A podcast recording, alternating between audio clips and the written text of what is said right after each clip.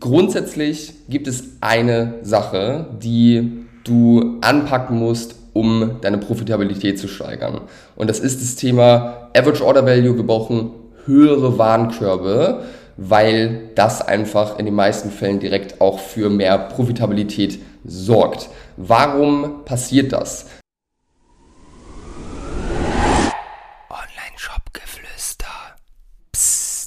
Hallo und herzlich willkommen zur heutigen Podcast-Folge. Und in dieser Folge soll sich alles um das Thema Profitabilität drehen. Ganz konkret möchte ich dir drei Wege mitgeben, wie du deine Profitabilität im Online-Shop verbessern kannst. Und ja, wenn du wissen willst, warum das gerade jetzt wichtig ist und warum die Stimmung im Bereich E-Commerce gerade so ist, wie sie ist, dann hör dir gerne eine meiner letzten Podcast-Folgen an. Da führe ich das ganze Thema nämlich ein bisschen aus. Die heißt, beginnt jetzt der E-Commerce-Winter. Große Empfehlung, wenn du da mehr erfahren möchtest. Und jetzt starten wir rein in die Folge. Grundsätzlich gibt es eine Sache, die du anpacken musst, um deine Profitabilität zu steigern. Und das ist das Thema Average Order Value. Wir brauchen höhere Warenkörbe, weil das einfach in den meisten Fällen direkt auch für mehr Profitabilität sorgt. Warum passiert das? Es passiert aufgrund der Fixkostendegression. Bedeutet, wenn du, du hast ja bestimmte Kostenblöcke jetzt an einer Bestellung, die relativ fix sind, wie jetzt zum Beispiel Logistik. Ja? Ob du jetzt ein, ein Paket verschickst mit 30 Euro Warenkorb und mit 50 Euro Warenkorb, macht das in den Logistikkosten nicht wirklich einen Unterschied. Bedeutet, der prozentuale Anteil von deinen Logistikkosten ist bei einem durchschnittlichen Bestellwert von 30 Euro deutlich höher als bei einem durchschnittlichen Bestellwert von 50 Euro beispielsweise. Genauso wie Marketingkosten zu einem Teil ist es da ähnlich. Wenn du jetzt ein Produkt für 40 Euro verkaufst oder für 50 Euro, wirst du wahrscheinlich ähnlich viel ausgeben im Marketing, hast aber, wenn du jetzt für 50 Euro das Produkt verkaufst, eben einen kleineren Prozentsatz, die deine Marketingkosten irgendwo ausmachen.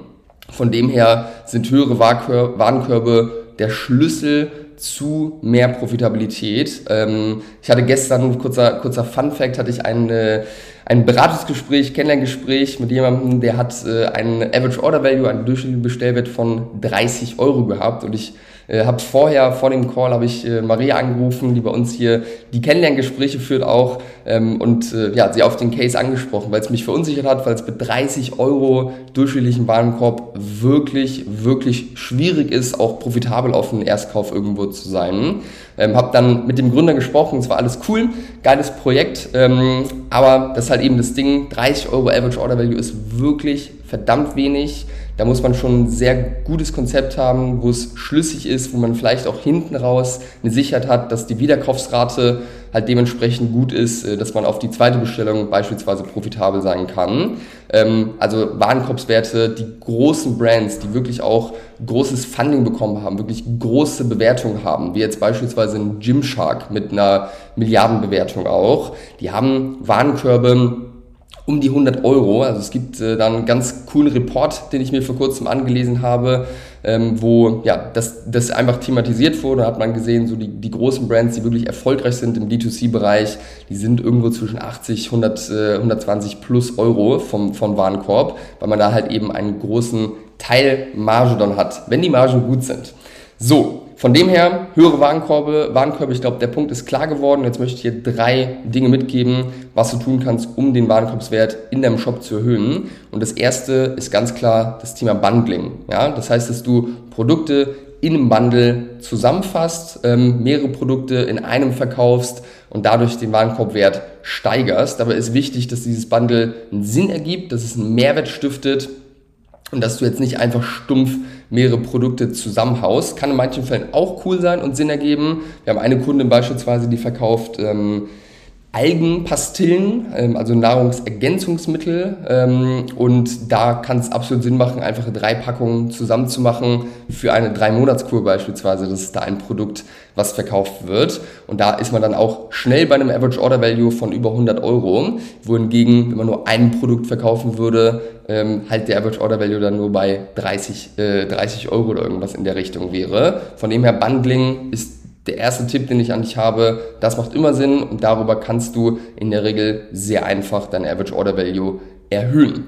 Die zweite Sache, vor allem jetzt gerade ein relevantes Thema, Thema Preiserhöhung. Ähm, man sieht es bei vielen Brands, dass, äh, dass es gerade gemacht wird oder dass es auch gerade gemacht werden muss, weil alles teurer wird, weil Inflation etc., weil die Währung schlechter wird. Das sind alles äh, Themen, die da mit reinspielen, dass man auch irgendwo gezwungen ist, die Preise zu erhöhen.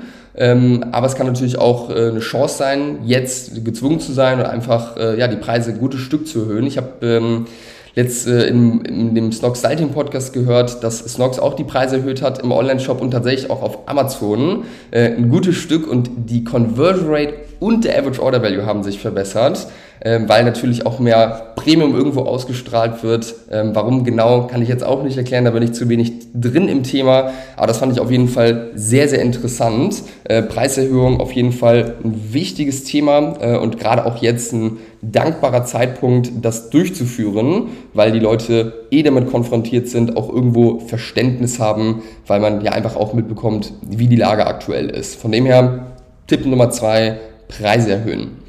Tipp Nummer drei, ist der Mindestbestellwert.